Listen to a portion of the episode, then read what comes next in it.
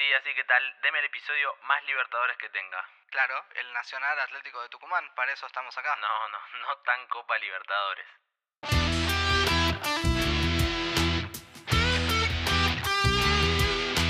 Hola, ¿cómo va? Estamos a mil acá, estamos con 10 motos, la policía, cuatro patrulleros, va colectivo, estamos a 130 por la ruta. Calculamos que en 20, 25 minutos estamos en el estadio a decirle que, que nos esperen que partido lo vamos a jugar, así que no tengan miedo. Vos decís. Déjense Sí. romper la bola con el reglamento. Esta gente ha hecho, hay gente, hay 2.500 argentinos de que yo soy responsable como embajador, que han venido en auto, que, que han cruzado la mitad de, la, de, de- de- de- de Sudamérica para ver a su equipo por minuto más, minuto menos. Evangelista queda desairado Ordóñez. Pelota para Barbona.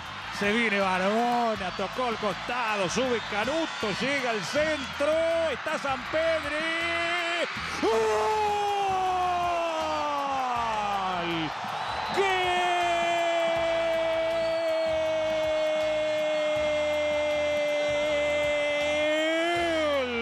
De Atlético Tucumán. Por fin llegó el gol de Fernando Sampedri. Deliran en Quito, repercute en el Jardín de la República Tucumán.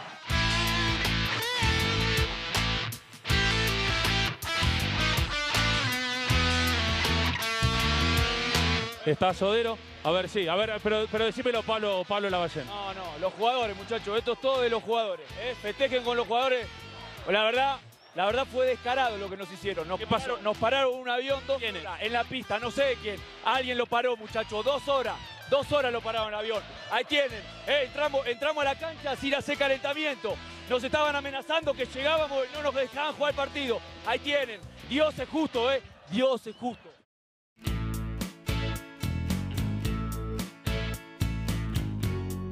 ¿Qué tal? ¿Cómo andan? Sean ustedes bienvenidos y bienvenidas a este episodio número 9 de Mecánica de lo Impensado, un episodio categoría Copa Libertadores de América, muy picante, en el que nos vamos a divertir junto al resplandeciente Coco Esner.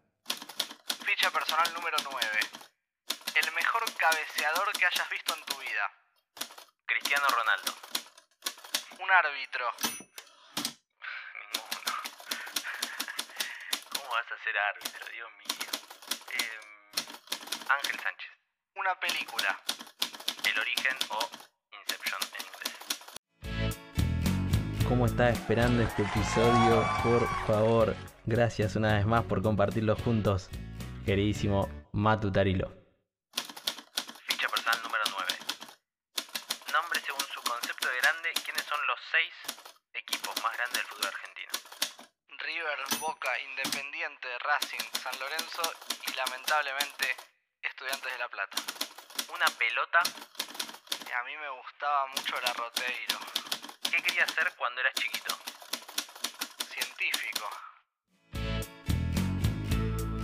Episodio sabemos que tiene un público general, nuestros fieles oyentes a quienes le agradecemos, y un público particular. En este caso, esperamos que haya muchos amigos tucumanos recordando esta tremenda hazaña, muchos amigos latinoamericanos disfrutando una hermosa historia de Copa Libertadores como lo que traemos. Y es a ellos a quienes le decimos principalmente que se suscriban a este podcast, que nos sigan en Twitter y en Instagram en arroba makingpensado y que ya que estamos repasen los 8 episodios previos en los que se van a encontrar tremendas historias, tremendos partidos y grandes análisis. ¿No será mucho grandes análisis? No, está bien, no te tires abajo. Es un encuentro bastante reciente. Eh, A ver, la verdad es que no vamos a recurrir a nuestras infancias como en otras ocasiones. De hecho, lo que yo recuerdo más que nada de este partido puntual es la cantidad de memes que salían. Viste que en general un instante de algo puede provocar grandes memes. Acá era una seguidilla de cosas. Era el vuelo, era el micro, la ropa, Luis Juez, la Ballén. Una cantidad de material. Imagínate lo que era Twitter. Bueno, a mí sí me gustaría, como hago en general, traer un poquito de Mar del Plata a este episodio. Sí, podrías traer los churros de Manolo, ¿no? En vez de tanto bla bla de Mar del Plata. No, imagínate, nos vamos a grabar a Mar del Plata con unos churros de Manolo. La definición de felicidad. Lo que viene a colación del capítulo de hoy es la historia de Francia usando la camiseta de Kimberley en el Mundial 78, uno de los casos quizás más parecidos al de Atlético Tucumán. Sí, yo personalmente sé el hecho objetivo, digamos. Sé que Francia no usó su camiseta, sino que usó la de Kimberley. Quiero creer que viniste con más datos. Sí, en realidad no solo traje una historia relacionada con la ciudad, sino que me traje a mi familia también. Ah, mira. Les presento a Gustavo Mestralet, que es como un tío para mí y que es parte de una familia histórica del Club Kimberley. Bueno, la historia del partido que Francia juega con la camiseta de Kimberley de Mar del Plata se debió principalmente a que cuando llegan al vestuario, Francia y Hungría, que iban a jugar eh, el partido ese día en, el Estadio Mundialista de Mar del Plata, hoy llamado Minela, eh, los dos tenían exactamente la misma camiseta, los dos tenían camisetas azules y ninguno de los dos equipos había llevado camisetas alternativas. En ese momento no había cómo ir rápido por unos horarios de televisación, obviamente del Mundial y de comienzo de partido, no había cómo llegar a los hoteles donde estaban parando las delegaciones en tiempo y forma. Entonces se busca, se llama rápido qué equipo de Mar del Plata podía tener, hablemos de ese momento, año 1978, bueno indumentaria y que la cedieran muy rápido. El equipo que enseguida sale en conversación es Kimberley. La ropa la fue a buscar Guidolín. Guidolín es un utilero famosísimo en Mar del Plata. Obviamente él todos sus primeros pasos como utilero en Mar del Plata fueron en Kimberley, después pasó por un montón de equipos más. La fue a buscar, lo llevó un directivo, la ropa estaba en la villa, en Polonia y Vertis, muy, muy cercano al estadio, y de ahí retiran únicamente las camisetas, porque Francia iba a jugar con los pantalones y las medias oficiales de Francia y utilizaría la camiseta de Kimberley. Lo que fue un quilombo, según cuenta el diario La Capital de Mar del Plata en una nota de hace un par de años, es que no coincidían los números de las camisetas con los pantalones. Y es más, no todos tenían camisetas, porque en el banco había otros 11 jugadores, como ocurre en los mundiales, ahora son 12, en ese momento eran 11 porque había 22 convocados. Y no había camisetas suficientes para todos porque en Mar del Plata se usaba del 1 al 16, con los 5 suplentes. Entonces, solamente tenían tres preparadas para los que ingresaran, de las cuales finalmente se usaron dos. Una de ellas, Platini, nada menos. La 15 creo, ¿no? Si no, si no recuerdo mal. Exactamente, la número 15. Y te tiro un dato de color más. El directivo que acompañó al utilero a la villa de Kimberley fue Carlos Cubero, el tío del poroto. Esto podría quedar ahí, como una anécdota, pero... Porque en mecánica de lo impensado siempre hay un pero, siempre. Carlos volvió a salvar a Francia en el Mundial Sub-20 de 2001. Porque resulta que los pibes abrieron las casacas ya en Mar del Plata, las cajas donde venían, y se encontraron con que no había números ni nombres estampados. Ah, muy bien. Tranqui. Muy precavidos. Y Cubero, ahora desde la organización del Mundial, les consiguió un amigo que tenía una planta en el parque industrial y les hizo la gauchada. O sea que salvó a Francia con las camisetas dos veces. Tremendo. Yo lo que me pregunto es si Carlos también tendrá la voz finita como Poroto o no. Es la, es la primera cosa que se me viene a la mente cuando no lo nombras. No tengo el dato. No tengo el dato. Pero más allá de eso, y de la voz de Carlos y del Poroto, a quienes le mandamos un abrazo a los dos, este encuentro me dispara otra cosa, que son todos los recuerdos de Copa Libertadores que tranquilamente podrían estar presentes en futuros episodios de, sí, este absolutamente. Hay peleas de sobra. Recuerdo un América de México Sao Caetano, un River América de Cali con Claudio Usain, un Boca Chivas con un escupitajo, eh, Argentino Junior Fluminense, tremenda pelea. esas son algunas, ¿no? Hay, una gran cantidad. ¿Qué será de la vida del Sao Caetano, no? ¿Qué será de la vida de Esos equipos brasileños que aparecen a veces de la nada. Pero no hay solo peleas, porque también aparecen de vez en cuando algunos fenómenos extraños como esa niebla en el Boca Cúcuta, el perro mordiendo a Navarro Montoya. La verdad es que hay historias para coleccionar que en Europa no se consiguen. ¿Qué pasa? ¿Hay problemas? Alguien le pegó Bravo de atrás y salió corriendo por el otro lado. ¿eh? Sí, sí, le pegó a alguien. Y ahora están a las piñas Reynoso y otros, ¿eh? Sí, Reynoso. Uy, le pegaron a Reynoso. Mariano está en el piso, ¿eh? Un uy, salió. Uy, tremendo. Uy, las piñas. Uy, la que se armó. Qué desbarajudo.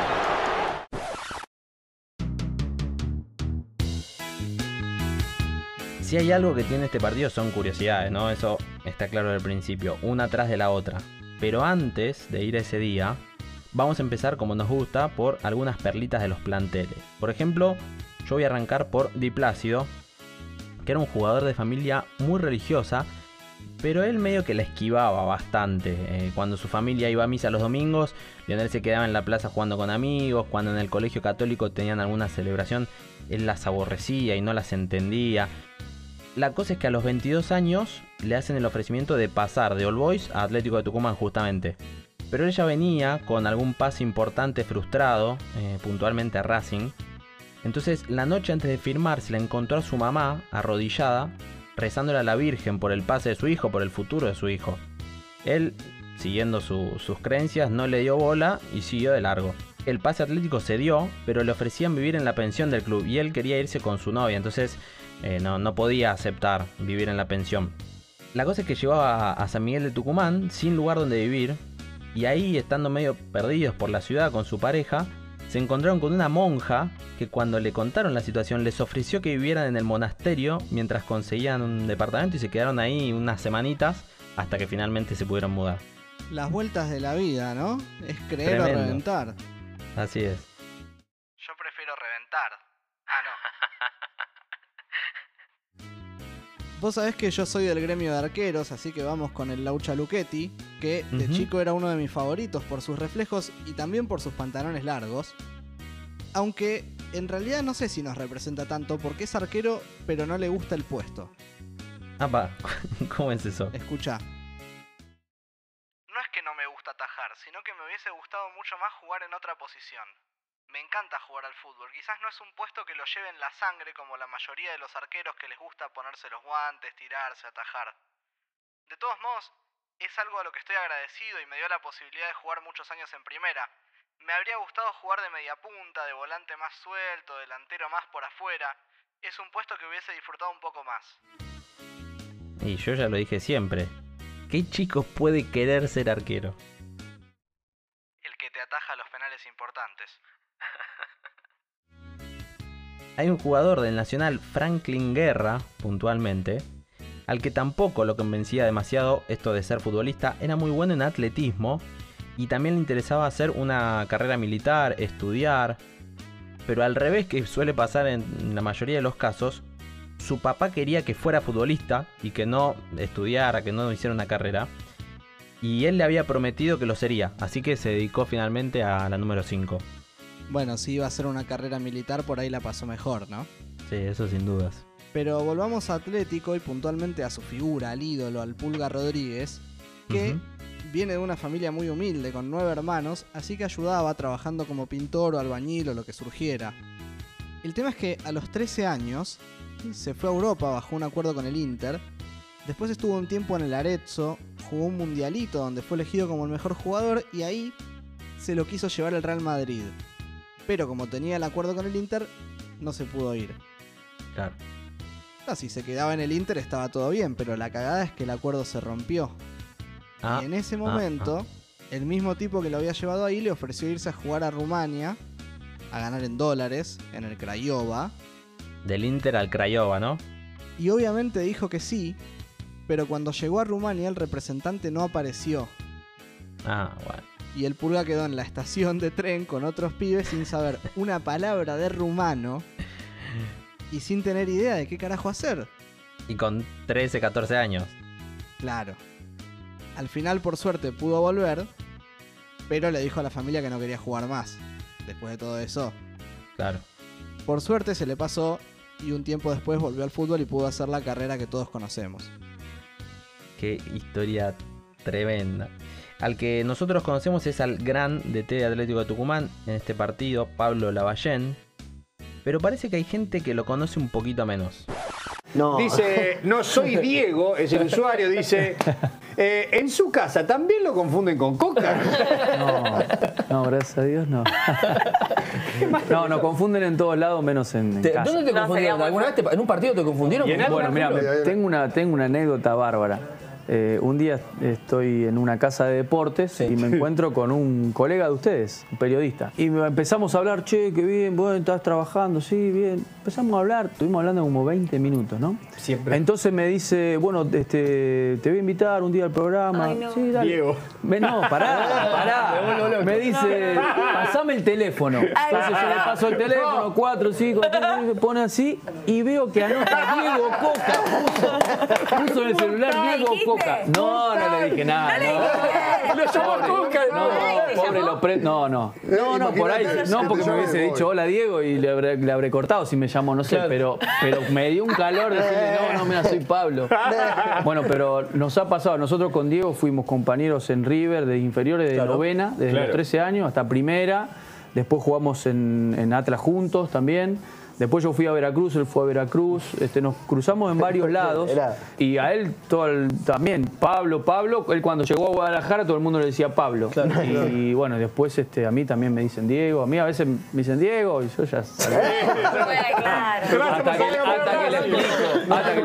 ¿Eh? con, Blanco no, en México no pasó algo similar. Bueno, sí, sí, tuvimos Con una- Con sí, Cuauhtémoc, en el primer partido que jugamos juntos, este, que yo le, le- le doy una patada a Cuauhtémoc, me amonesta, y cuando le pega a él y lo amonesta el árbitro, el blanco salió a correr al árbitro que decía, no, que lo lo eche, que lo eche, porque dos veces, y hasta el árbitro dijo, no, no, y cuando nos vio a los dos, ¿cómo es esto? Este, Porque al lado no son parecidos ustedes. O sea, son como el No, mismo- el mismo sí. physique du rol. Bueno, yo tengo, eh, si vos pones este, en, el, en el Wikipedia, pones fotos, hay fotos de Coca que dice el foto de la ballena y está Coca. Es como tener un hermano mellizo prácticamente. Pero bueno, Totalmente. pasemos a las curiosidades de este partido, que tenemos muchas. Ujú. 7 de febrero de 2017, segunda fase clasificatoria de la Copa Libertadores. El partido era en Quito y Atlético estaba en Guayaquil hasta último momento. Todo normal. Tenía que salir un charter que lo llevara a la capital. Sí, bueno, pero pará. No vamos a contar nosotros cómo siguió todo porque tenemos un testimonio súper especial en este episodio 9. Tenemos el honor de presentar como invitado estelar justamente a quien fuera el DT Atlético de Tucumán en ese partido. Y esta vez no lo vamos a confundir con nadie. No, por favor. Les presentamos al señor Pablo Lavallén. Bueno, de adentro se vivió muy complicado el tema de- del cambio de avión, de la espera primero en el charter. Ahí durante casi una hora sin encender los motores, con todo apagado, con un aire acondicionado que no funcionaba a las 2 de la tarde, este, mucha intranquilidad. Después nos avisaron que, que el avión tenía luz verde para, para salir y, se prendieron los motores, carreteó hasta ponerse ahí en la cabecera de la pista y, y nuevamente nos negaron la, la salida, así que nos movieron de la cabecera de la pista principal, nos llevaron a la, pista ahí alterna y nos bajaron, nos bajaron del avión, cosa que nunca vi en mi vida, que los pasajeros se bajen en, en la pista alterna por la que van los, los aviones a posicionarse para despegar y que nos cercaran ahí con unos micritos de policía o los micritos que llevan la, la gente a la terminal y unos policías que ninguno te daba información ni te decía qué pasaba. O sea, fue todo muy, muy frustrante, muy confuso, hasta que en un momento la directiva nos dijo que estaba la posibilidad de, de tomar un avión de, de Lanchile para ir a Quito, así que corrimos hasta la terminal y cuando llegamos a la terminal y fuimos al, mostrador de,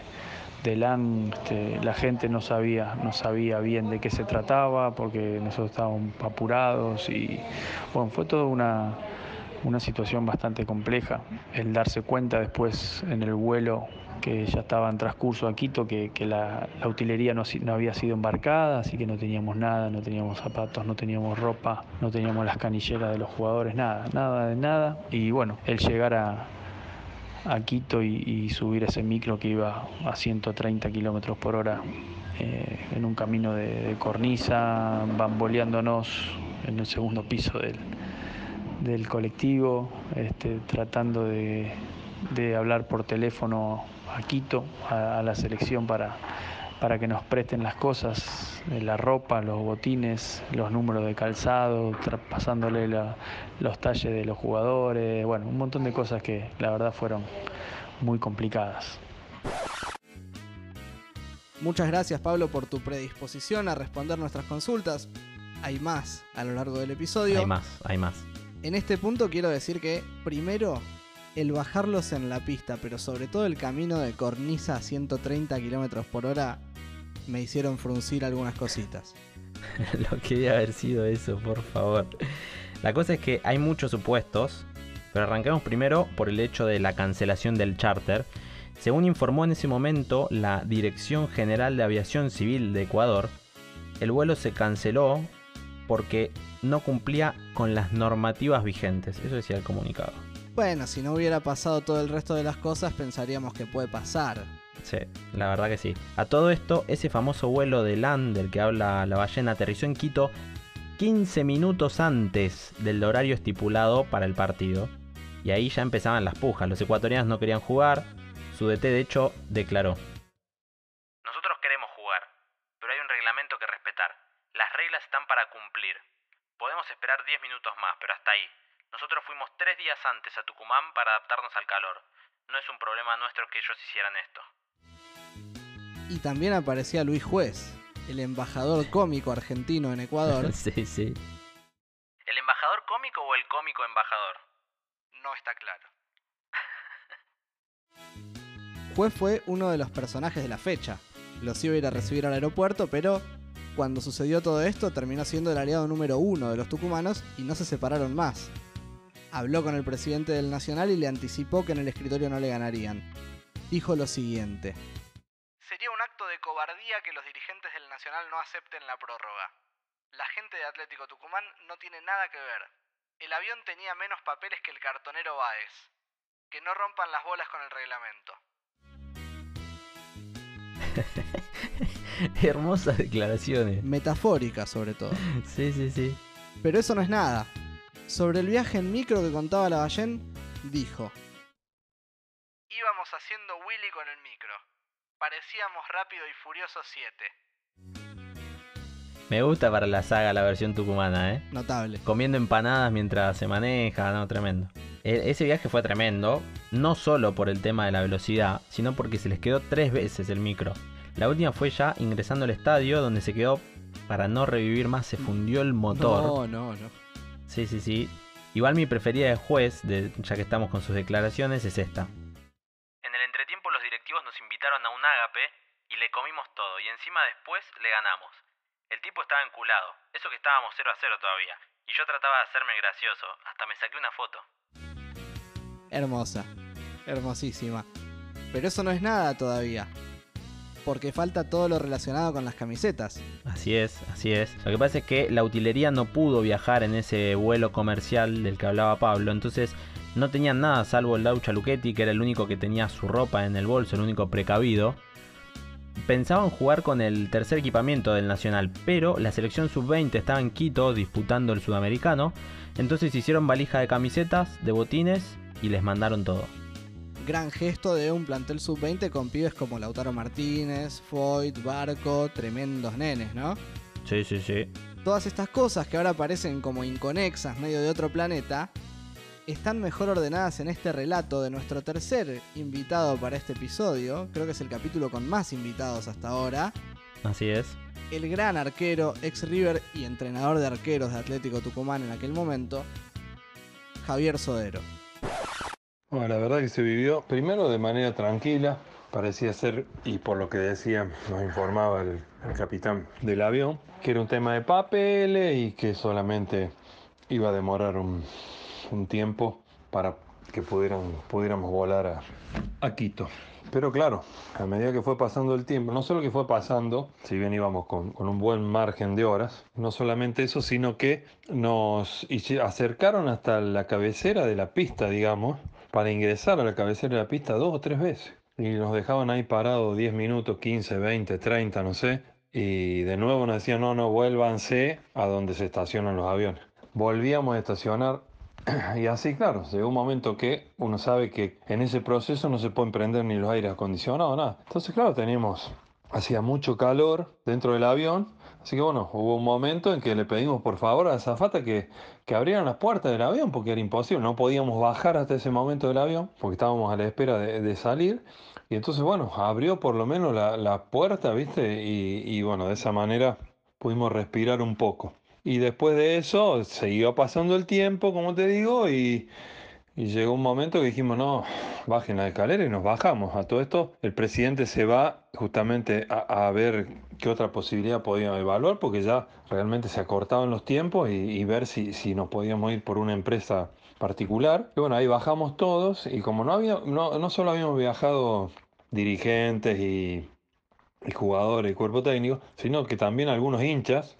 Y hubo un momento de tensión que querían ir y pararse, porque teníamos la pista ahí a nada, 50 metros. Pararse eh, en el medio de la pista. O sea, hacer un reclamo en el medio de la pista. Vamos todos presos. O sea, bueno, pudimos entonces sofocar un poco eso. Y cuando volvió el presidente nos dijo, no, nos vamos a tomar un avión de línea. Bueno, todo esto, la verdad, e- era como, como que estábamos todos en cierta manera desahuciados porque sabíamos que, que ya estábamos llegando tarde. Bueno, fue toda una locura ese, eh, el hecho desde, desde que nos dijo eso el presidente hasta que, bueno, a las corridas, eh, cargando entre nosotros la ropa, todos los cajones de ropa, de botines, todo, dando una mano a los utileros para poder embarcar todo. Había un vuelo de la TAM y bueno, ahí no, nos llegamos a subir y bueno, eh, el vuelo fue tranquilo, llegamos allá, pero lógicamente todo con los horarios bien eh, pasados eh, en cuanto al tiempo que, que teníamos que estar en la cancha y bueno, pensando todo lo que teníamos que hacer. Y cuando bajamos allá, que nos estaba esperando juez, ah, todo esto tuvieron un gesto espectacular la gente del avión porque informaron que por favor no se levantara nadie porque el Club Atlético, Atlético Tucumán iba atrasado para un partido y necesitaban que, mm, salieran primero. Así que nada, salimos, agarramos los bolsos a las corridas, salimos. Juez, en ese momento el embajador argentino en Ecuador, nos esperaba corriendo, pero de una manera impresionante. Y cuando llegamos, subimos al colectivo todos, que nos enteramos que no habían podido embarcar, no se habían terminado de embarcar ni los botines, ni la ropa, nada de lo que habíamos intentado llevar de la utilería. Así que bueno, a todo esto subimos al micro y ¿qué hacemos? ¿Y qué hacemos? O sea, ¿cómo va a jugar si, si había quedado para el próximo vuelo? O sea, ya no llegaba la ropa. Y bueno, en esa carrera que hicimos alocada de 120, 130 kilómetros con el micro y la policía y todo, se nos ocurre lo de la selección y, bueno, llamamos, eh, entre medio de, como te digo, íbamos de acá para allá porque era terrible, mucha gente iba parada, o sea que, pero eh, de igual modo íbamos muy rápido. Eh, Diego Erros era el que, el que se comunicaba con la utilería y sí, nosotros estamos tres cuadras, así que no hay problema, ya le llevamos todo, le llevamos botines. Y bueno, fue de esa manera que, que pudimos solucionar esa parte. Y el viaje fue una cosa de loco porque eh, en todo lo que fue autopista y encima en bajada íbamos a mucha velocidad. Y, bueno, en un momento tenía que terminaba, digamos, como la autopista y tenemos que doblar a la izquierda ya encaminándonos para el para donde estaba eh, la avenida del estadio y dobla ahí y a los 200 metros se detiene el colectivo, se para y no arrancaba. Entonces le preguntamos al chofer, bueno, ¿y cuánto fa-?" era tal la desesperación? Y decimos, ¿cuánto falta? O sea, ¿cuánto hay? Y 600 metros. Y ya nos estábamos parando con los chicos de decirle, vamos, bajemos y vamos corriendo. O sea, no, no, ya era una desesperación de poder llegar que, y bueno, y arranca. Prueba tres, cuatro veces, arranca de nuevo el micro. Salimos de nuevo ya un poco más despacito porque el micro estaba, no estaba bien. Llegamos al estadio, teníamos que girar como en U para entrar al estadio. Lógicamente, ¿con qué nos cruzamos? Con toda la hinchada de ellos, que nos insultaban y que bueno, lo, normal. Y, bueno, en- y ahí cuando gira, se vuelve a parar el colectivo. Dijimos, listo, tenemos que bajar aquí entre medio de la hinchada. Y bueno, bajaremos entre medio de la hinchada de ellos. Y, y bueno, vuelve a arrancar y entramos. Estacionó el colectivo y fundió. O sea, no sé si se fundió el, motor, pero no anduvo más. Tuvieron que cambiar el, micro. Así que bueno, por el tema de, la velocidad y eso que y, y lo que el- todo lo que le imprimió para que pudiéramos llegar, eh, pasó eso con el micro también. Y por último, bueno, una anécdota de, Luis Juárez, que, fue creo que uno de los partícipes muy importante porque como te decía, nos abrió el camino para poder llegar y después también hablaba con la gente de Conmebol y habló con eh, y bueno, y dijo algo muy gracioso, como, como tiene habituado juez, que le dijo, dijo en, un- en una radio local, dijo, bueno, pero sigue un partido de fútbol, eh, al señor este, el presidente, el, militar, dice, imagínate, es solo un partido de fútbol, el partido se va a jugar, decía, ¿viste? Y dice, imagínate si lo invita a una guerra. Entonces, bueno, nada, quedó esa anécdota que creo que fue el principio del fin del, de la de su estadía ahí como embajador de Ecuador, ¿no? Porque, bueno, eh, nada, no cayó muy bien en el pueblo ecuatoriano y menos que le dijese esto a un militar, ¿no? Así que, bueno, esa es un poco la anécdota de Luis. Muchísimas gracias Javier Sodero por sumarte también a este capítulo de Mecánica de lo Impensado. La verdad que es insólito todo lo que pasó. Francamente es increíble. Pero después de todo eso, de que la Conmebol hiciera que se jugara, de que los jugadores de Atlético Tucumán se pusieran la camiseta de la selección, de que apenas hicieran un calentamiento de 5 minutos, de que el equipo ecuatoriano y los hinchas esperaran una hora y media después del supuesto horario de comienzo, y de que todos sospecháramos que estos imprevistos estaban premeditados, el partido iba a empezar. Yo creo que hubo un poquito de, de las dos cosas, ¿no? Quizás eh, cierta responsabilidad o negligencia de la aerolínea que nos, que nos llevó y también algún tipo de picardía por, por las autoridades del aeropuerto de Guayaquil.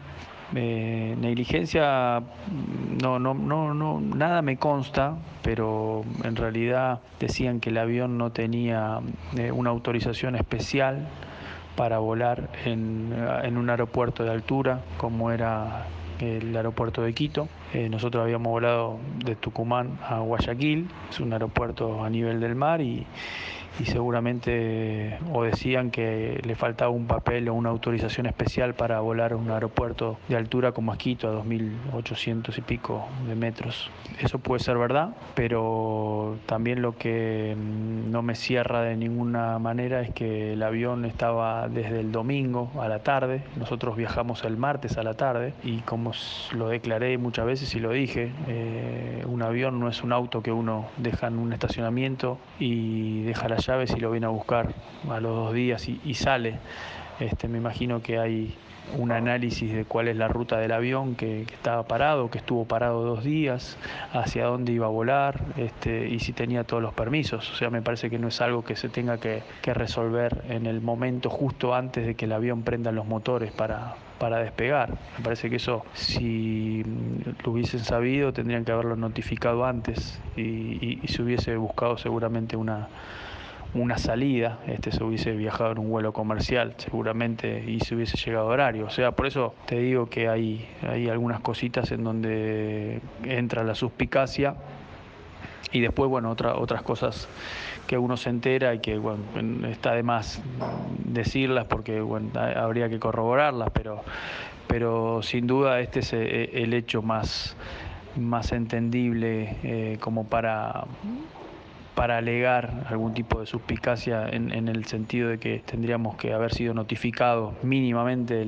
al día posterior que llegó el avión que ese avión no podía volar, porque seguramente tendrían que haber presentado un plan de vuelo y cómo seguía la ruta de, de ese charter. No nos quedó duda de que fue algo armado, porque este señor, el dueño del club, que es un militar, había sido compañero del militar que manejaba todo lo que eran las órdenes de vuelos del aeropuerto. Así que no nos quedó duda que, que fue totalmente armado. Es más, después nos enteramos que a otros equipos también le habían hecho lo mismo, intentar demorarlos para que llegaran tarde, no tanto como fue con nosotros, ¿no? Porque evidentemente llegamos muy tarde, muy pasado de- del horario inclusive de inicio. Entonces, no nos quedó duda que había sido algo armado. Es más, en la vuelta, cuando nosotros al otro día retornamos a, Guayaquil y de ahí recién hacíamos el, embarcábamos después, después del mediodía a la tarde al vuelo charter. El capitán, después que salimos, dice, bueno, cuando dejemos el espacio aéreo ecuatoriano le voy a contar algo. Y bueno, nos contaron eso, de todas las trabas que le habían puesto y todas las, eh, eh, todo lo que le habían dicho que ellos no podían volar a Quito porque no tenían el permiso, era mentira. Estaba autorizado el avión para hacerlo. Pero bueno, evidentemente fue toda una maniobra para, para sacarnos del partido, inclusive para no dejarnos ni siquiera llegar al partido.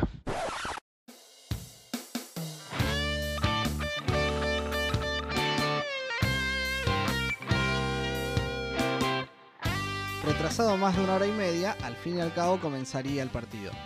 Recordemos que la ida había terminado 2 a 2, así que los tucumanos, por la regla del gol de visitante, tenían que hacer por lo menos un gol. Con el 0 a 0 y en realidad con el 1 a 1 también, clasificaba el Nacional. Atlético sale con Luchetti, Di Plácido, Bianchi, el gran Zinedine Canuto, me pongo de pie, y Fernando Evangelista, Neri Leyes y Guillermo Acosta en el doble 5, Barbona, Aliendro y Leandro González como media puntas, y Fernando Sampedri, que las luchó todas, como veremos, como único delantero. 4-2-3-1 para Atlético Tucumán. La pregunta es, ¿qué pasa con el Pulga y con Cristian Menéndez? Referentes que habían estado en el partido de ida. Bueno, nos lo responde el que tomó la decisión, Pablo Lavallén. La inclusión de, Barbona y de Aliendro bueno, tuvo que ver con una disposición táctica de un equipo que no había funcionado como nosotros queríamos que funcione en Tucumán. Ese día de Tucumán habíamos jugado con San Pedro y Menéndez como centrodelanteros y, y con el Pulga más como un armador que se transformaba también en delantero cuando el equipo atacaba por las bandas, pero, pero bueno, el equipo quizás no tuvo, no tuvo el funcionamiento que que nosotros queríamos en Tucumán y, nos pareció que, por momentos se, se superpusieron las posiciones de San Pedro y Menéndez y el Pulga que se amontonaban mucho por el, por el medio y al, al no poder este, capitalizar por ahí lo que se generaba por fuera, por dentro, eh, no, era, no era necesario tener tantos, tantos jugadores en ofensiva. Sin duda apostábamos en sacar una buena diferencia en el partido de ida, pero bueno, no se dio, aunque lo merecimos, pero esto es por, por goles y no por merecimientos. Y, y lo del partido de Quito, la inclusión de, de Barbona y de Aliendro tuvo que ver con que que bueno, que en ese partido Aliendro ya lo hizo como un volante interno, Leandro González ya se dedicó más al carril por izquierda, Barbona lo hizo por derecha y el equipo tuvo otra, otra amplitud que cuando jugó el polaco y el Pulga, que son más jugadores más de centro de área y más de atacar por el medio. Así que buscamos otro tipo de, de partido eh, con jugadores que, que tengan quizás un poquito más de elaboración en, en la gestación de, de los ataques y, y bueno, por momentos lo, lo hicieron muy bien y lo conseguimos.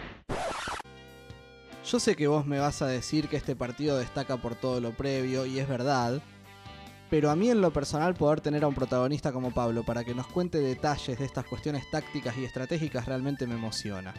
No tengo ninguna duda, es la primera vez, el primer episodio que alguno de nuestros invitados estuvo realmente, que fue parte de este partido, así que nos encanta y volvemos a agradecer. Pero sigamos con lo nuestro, por favor. Los ecuatorianos salen con Darwin Cuero, Montaño, Quiñones, Franklin Guerra y Rinson López, Larrea y Garcés, Ordóñez, Manuel Balda, Cristian Cordero y Félix Borja de punta, en lo que la TV plantaba como un 4-2-3-1. Y que no va a ser la única coincidencia táctica entre los dos equipos como vamos a ver en un ratito. Así es. En defensa, Atlético Tucumán era claramente 4-1-4-1, con leyes entre las dos líneas de 4 y San Pedri presionando primero. Muy claramente concentrado en no quedar defendiendo mano a mano, los laterales emparejados con los extremos y los dos centrales tomando a Borja. En ataque salía 3-4-3 o bueno, 2-1-4-3 con leyes ahí entre los centrales. Laterales al medio junto a Costa y Aliendro y arriba Barbona y Leandro González bien abiertos con San Pedri de 9. Leandro González que por cierto ya tenía pica con Montaño, el hombre de los laterales de 30 metros. Tremendo laterales hacía, tremendo. Y esto de la pica que decís, también desde temprano se ve un partido muy picante. Evidentemente la tensión no estaba solo en el aire, estaba en el juego también. Me encanta que así sea. Y tenía sentido que hubiera más cosas en el aire por todo lo que ya había pasado. Lo cuentan justamente Pablo y Javier.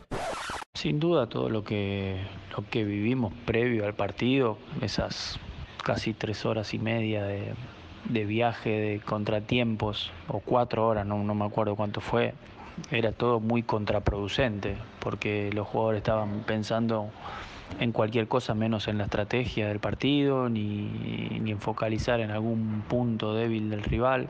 Estábamos pensando a ver cómo podíamos llegar hasta el estadio y estábamos por momentos desencajados y, y- y enojados y, y molestos y, bueno, desde ese punto de vista estábamos totalmente fuera de, lo que significa el partido. Así que realmente lo que el equipo logró después eh, hacer en cancha fue asombroso porque bueno, la concentración de llevar a cabo el plan de juego que habíamos preparado nosotros después de, cuatro horas de, una locura total eh, era difícil poder creer que el equipo podía tener esa madurez y esa inteligencia para llevarlo adelante. Así que la, estrategia eh, era muy raro que, apareciera después de tanto de tanta frustración y, y de tanto inconveniente, pero bueno, apareció y, y el equipo este, desde el inicio del partido se vio que, que estaba concentrado más allá de lo que, lo que nos había pasado, que no, no, era,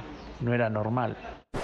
En cuanto a la estrategia, a la estrategia del partido no cambió nada porque bueno, era muy claro el objetivo, era muy claro, tan simple como decir tenemos que ganar el partido. O sea, la forma de clasificar era ir y ganar un partido, que es justamente lo que este deporte eh, nos indica siempre, o sea, ir y ganar.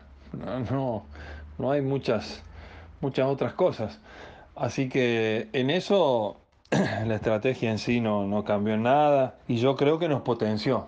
Nos potenció porque desde, primero como te digo, la frustración de no poder salir, de no poder, de estar eh, con la incertidumbre de que llegábamos tarde, de que no sabíamos si, si el partido lo íbamos a perder eh, en los papeles o, qué iba a pasar, es que, que bueno, que creo que después cuando ya supo que jugábamos, creo que nos potenció y eso lamentablemente se metieron con, con nuestras fibras más íntimas, ¿no? Y, y creo que eso sí, nos potenció, no, nos, nos llenó de, de bronca y a partir de ahí creo que lo canalizaron por ese lado. Eh, Llegamos con mucha adrenalina, calentamos nada, pero fue muy adverso porque calentamos, yo con, con Cristian Luchetti calenté no más de cinco minutos porque los árbitros decían, "Mira, eh, váyanse porque tienen que entrar, eh, en cinco minutos tienen que entrar. Entonces, bueno, calentamos muy poquito. Y estábamos con, como decís vos, con, con la adrenalina encima y con ganas de, de revertir eh, semejante injusticia. Así que creo que sí, que nos potenció. Que Atlético haya cumplido con su estrategia es meritorio realmente. Volviendo a lo táctico, la salida del Nacional también se daba con los dos centrales y uno de los volantes de marca, Larrea o Garcés, metiéndose para ayudar a la circulación. Delante de ellos los dos laterales, el 5 restante y el mediapunta central, Balda, en una suerte de línea de cuatro volantes. Finalmente dos extremos bien abiertos y un 9, 3-4-3 o 3-3-1-3 si se soltaba Balda, para la gestación y el ataque. Los laterales de todos modos estaban atentos a volver marcando a los extremos de Atlético y los dos centrales quedaban con San Pedri. Entonces, como decíamos, en ese sentido los dos equipos se paraban muy parecido para atacar. La diferencia era que el Nacional defendía claramente con un 4-2-3-1 a diferencia del 4-1-4-1 de Atlético. Y a mí lo que me llama la atención es cómo con un resultado en ventaja, porque recordemos que el 0 a 0 favorecía al Nacional, y un contexto en ventaja, por la altura y por todo lo que había sucedido, los ecuatorianos no solo circulan la pelota, sino que van bastante hacia adelante, incluso a veces quizás un poco apurados, como si necesitaran sí o sí un gol. Sí, adhiero, Atlético se plantaba en mitad de cancha, pero el Nacional empezó a buscar la espalda de los laterales con pases largos. Y ahí se le puso un poco complicado al comienzo del partido al equipo argentino. De hecho, así casi factura el Nacional de afuera en una segunda jugada a los 4 minutos. Así es. El plan de los ecuatorianos al comienzo parecía ser generar jugadas en las que los extremos atacaran mano a mano a los laterales rivales. Y en los primeros 15 minutos Atlético no hace pie. Como decía Matu, la pelota es de los ecuatorianos. Y lo que hace el decano es buscar a San Pedri o a Leandro González a que aguanten de espaldas. Hay que decir que peleaban cada una de las pelotas. Es un partido muy físico para los delanteros. Y ya que estamos, agrego que San Pedri estaba usando la, camiseta de un toro como Lautaro Martínez. Y Leandro González sus botines. Quizás tiene una relación. Gran dato. Yo creo que Atlético al comienzo busca agarrar defendiendo mano a mano en igualdad numérica a los ecuatorianos. De hecho, a Luchetti se lo ve varias veces sacando ni bien agarra la pelota.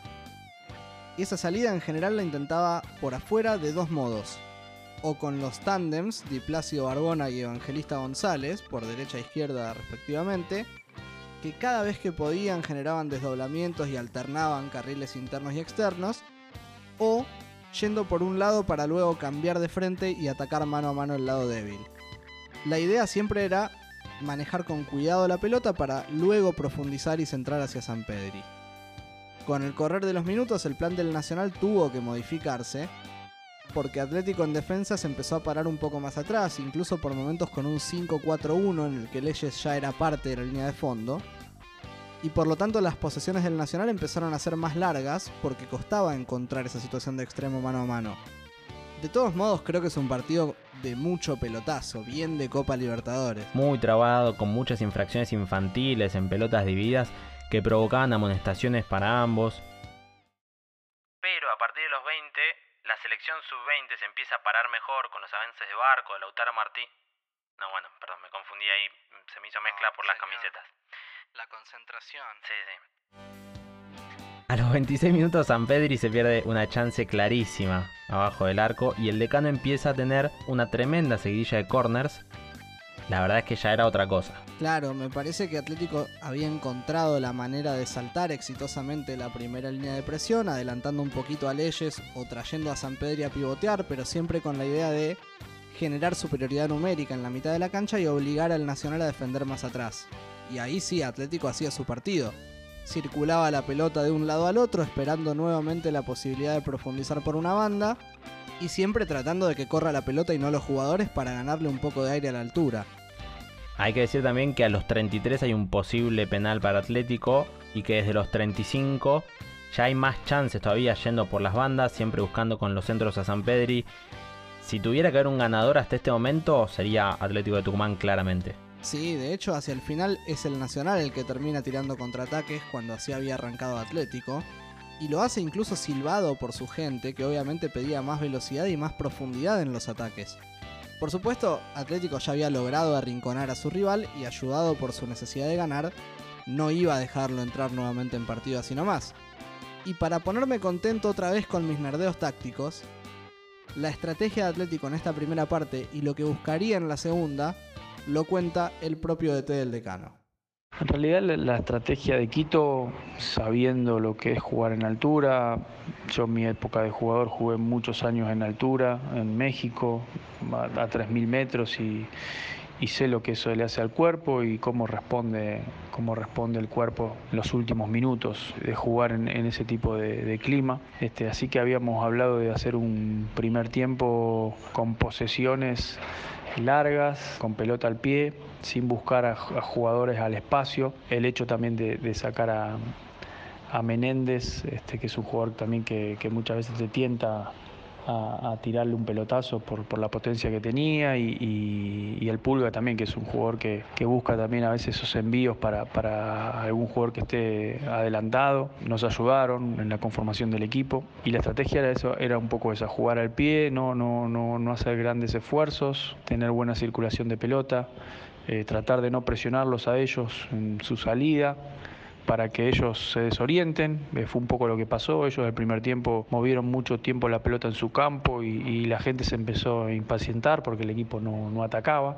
Este, y en el segundo tiempo cuando ellos empezaron a, a, venirse porque como veían que nosotros no salíamos, ellos empujados por su gente intentaron... Eh, jugar más en nuestro campo y ahí sí hubo un poco más de espacio y nosotros ya un poco más o mejor administrado desde lo físico, con los primeros 45 minutos ya en el bolsillo, este, teníamos que hacer el esfuerzo. Así que ahí sí empezamos a jugar un poco más eh, profundo, empezamos a, cerrar a, Leandro González y a Barbona un poquito al medio para liberar un poco los, los laterales y, y de hecho, bueno, el gol vino por esos sectores. Este, ellos los laterales eran, eran flojos en las marcas, así que este, intentamos nosotros con Diplácido y con Evangelista ser profundos y, poder desbordarlos y bueno, de esa manera llegó el gol.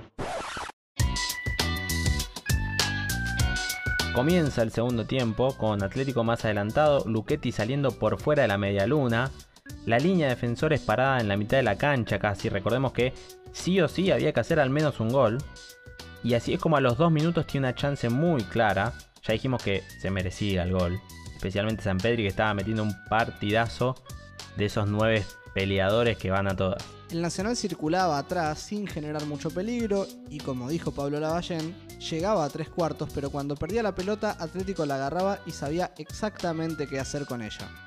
Iba por afuera, generaba peligro, pelotas paradas.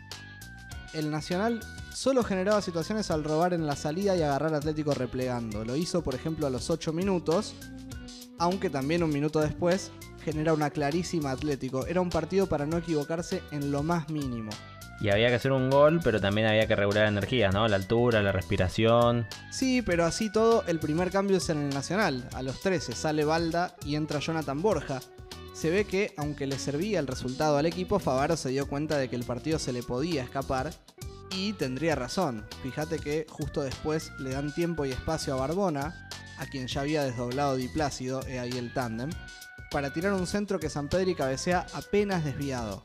Me gustó Barbona, de hecho en Wikipedia, si quieren búsquenlo, tiene apodos como Crackbona, Barbonaldo o El Rey David. Tranquilo. Sí, sí, sí. Y ahora sí, mueve la Ballén, lo pone al polaco Menéndez por Aliendro y sigue manteniendo a la figura, al Pulga, en el banco. Y los motivos de estas dos decisiones no las explica el DT. Nosotros teníamos que, que quemar las naves, salir a buscar el gol. Sabíamos que, que estábamos empezando a llegar ya por afuera y, y el polaco, este, si bien iba a ser un trabajo más, eh, más abierto por la banda, como, como me mencionás en la pregunta, eh, sabíamos que cuando el centro viniera de la izquierda, del lado evangelista, el polaco se iba a cerrar y íbamos a tener dos muy buenos jugadores con capacidad aérea para, para tratar de conectar algún centro. Eh, así que la idea era tratar de, de mantener un poco la, la, estructura posicional que se le había dado al equipo. Y bueno, después sí, cuando ya empezamos a ganar el partido, eh, ellos se iban a venir seguramente y, y el polaco tenía que cumplir un poco la función que estaba haciendo Barbona de tratar de retroceder un poquito con el lateral para, para cubrir todo el ancho de, del campo.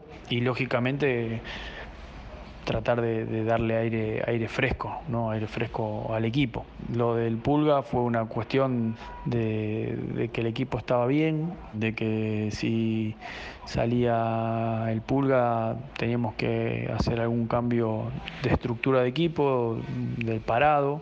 El Pulga podía entrar de 9 por San Pedri, este, o podría entrar por Leandro González o por Aliendro, pero ahí tenía que modificar la posición de, algunos jugadores y, la, el parado táctico, como lo habíamos planificado. Así que bueno, preferimos no, tocar porque bueno, el equipo estaba eh, atacando bien y estaba teniendo un buen retroceso. Así que por eso, por eso no, no, acudimos a. No, no hizo falta la necesidad de poner otro delantero en cancha, pues ya habíamos conseguido el gol y, creímos que, no era necesario el ingreso de Luis. Esa formación, como bien dice Pablo, le dio réditos a Atlético que abrió el partido a partir de una triangulación. Evangelista tocó en la salida con González pegado a la línea lateral izquierda, en ese tándem del que también hablábamos. González jugó de primera hacia una posición cercana al área con Barbona, y el propio Evangelista desdobló y tiró el centro también de primera. Notable, triangulación casi de manual. El gol lo hace San Pedri con un cabezazo bombeado.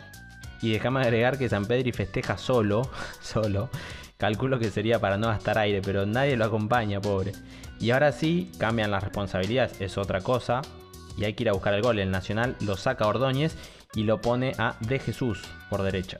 En tanto, Atlético saca a Leandro González y pone a Enrique Mesa, defensor central izquierdo. Queda 4-4-2 uh -huh. con Mesa de 3, Evangelista de volante izquierdo, Menéndez de 8 y Barbona arriba con San Pedri pero con la posibilidad latente de defender con línea de 5, como ocurría claramente cuando el Nacional pasaba a mitad de cancha. Ahí era 5-4-1 con Evangelista de 3, Barbón al medio y San Pedri más solo que Will Smith en Soy Leyenda. Con el perro, ¿no? No me acuerdo cómo llamaba. No le digas así a sus compañeros. No, no, por favor, hablo de Will. Como dijimos al principio, Atlético no iba a resignar la superioridad numérica en defensa, y luego del gol sí se paró decididamente de contra mientras el Nacional lo cagaba a centros porque ahora se estaba quedando afuera. Y lo que quedó del partido siguió trabado, siguió luchado con pelotazos, con alguna contra y alguna posibilidad de peligro del Atlético Tucumán. Del Nacional poco y nada. Laucha casi que ni se mosqueó.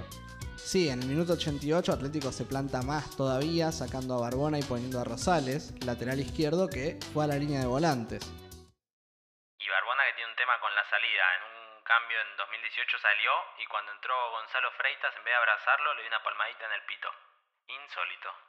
No te vayas del partido, te pido por favor. Ahí Evangelista bajó definitivamente y se armó hasta el final el 5-3-2 con Acosta, Leyes y Rosales como mediocampistas y Menéndez y San Pedro más adelantados, aunque no te diría arriba, era aguantar. Eh, arriba, en, arriba en su propia cancha, ¿no? A ganar como sea, y eso fue lo que pasó.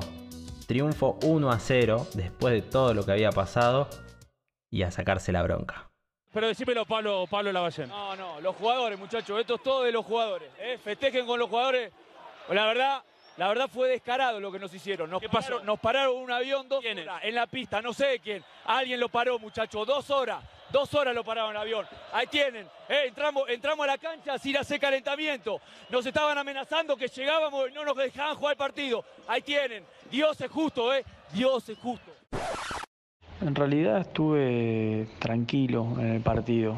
Eh, me parece que, que bueno, cuando se logró el objetivo que era, que era ganar y, clasificar a la, a la siguiente llave, este, sin duda toda esa frustración que habíamos vivido y, y que, que no parecía ahora de la casualidad, este, salió, salió y, y bueno, este, tuve esas, esas palabras que después toda la gente recordó eh, en todos lados de, Dios es justo y, y lo, lo- había vi- vivido tranquilo el partido. Mm, Tenía la impresión desde los primeros minutos del primer tiempo que el equipo estaba llevando a cabo el, plan de juego que habíamos implementado en Tucumán para jugar ese partido y, en un momento me acerqué a, Javier, el mono clavo, mi ayudante de campo y, le dije, lo, ganamos, lo ganamos porque estábamos, estábamos muy, muy concentrados, eh, a pesar de todo lo que habíamos vivido, estábamos muy concentrados en lo que teníamos que hacer y cómo jugar eh, ese partido estratégicamente, ¿no? Este, Así que la verdad que estaba, confiado y, por ahí la, explosión fue al final para, liberar toda la, frustración que yo tenía o que teníamos todo el cuerpo técnico y que uno no podía demostrar porque bueno, como cabeza de, grupo este, uno tiene que mostrar tranquilidad, pero cuando ya se consumó el hecho de, de pasar a la siguiente fase salió, salió toda esa, esa tensión acumulada. Muchas gracias nuevamente a Pablo Lavallén por su predisposición. Merecida victoria de Atlético por los argumentos que expuso futbolísticamente hasta el gol y por la épica en una serie que, como dijo el relator, fue inolvidable. Atlético pasaría de ronda, se enfrentaría con Junior de Barranquilla y después de ganarle finalmente, clasificaría a la zona de grupos en la cual lamentablemente quedó eliminado.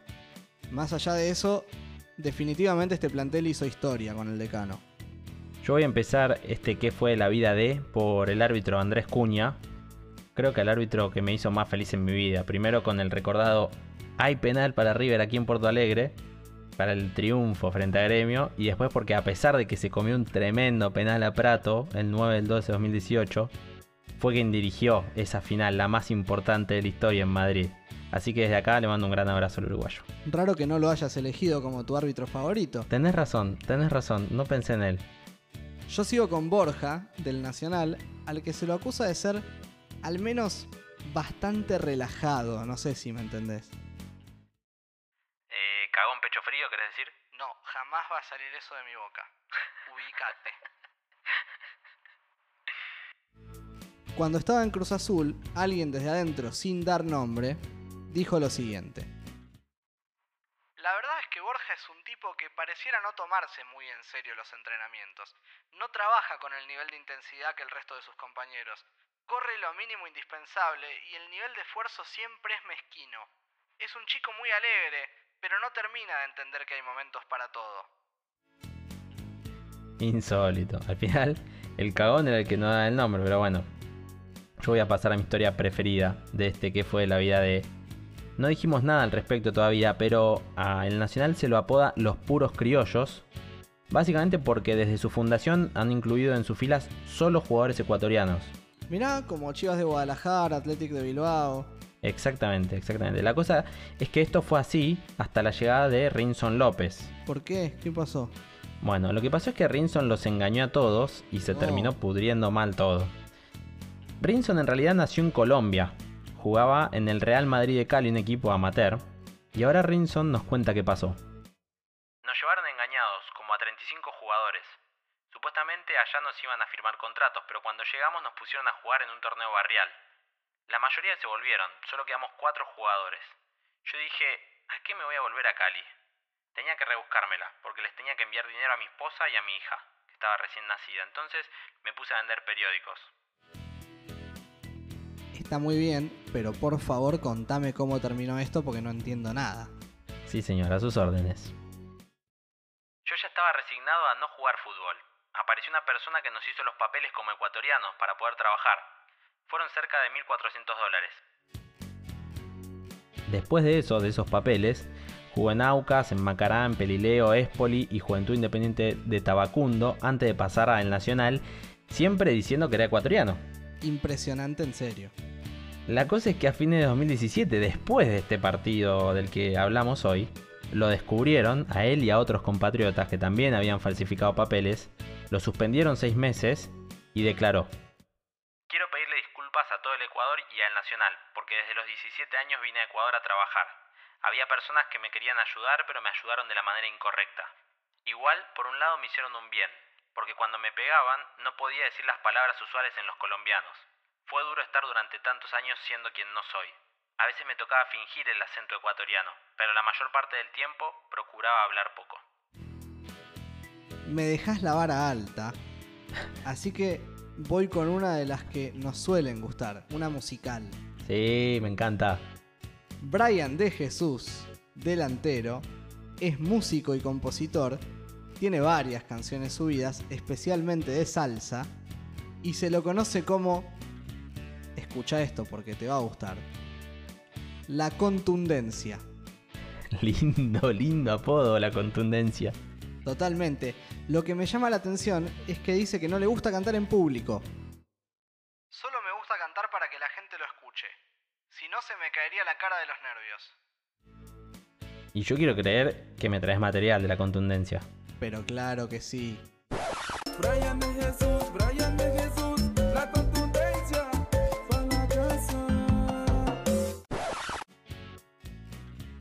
Que conste que en el videoclip Brian está calzado con dos fierros mientras le cae agua de una cascada.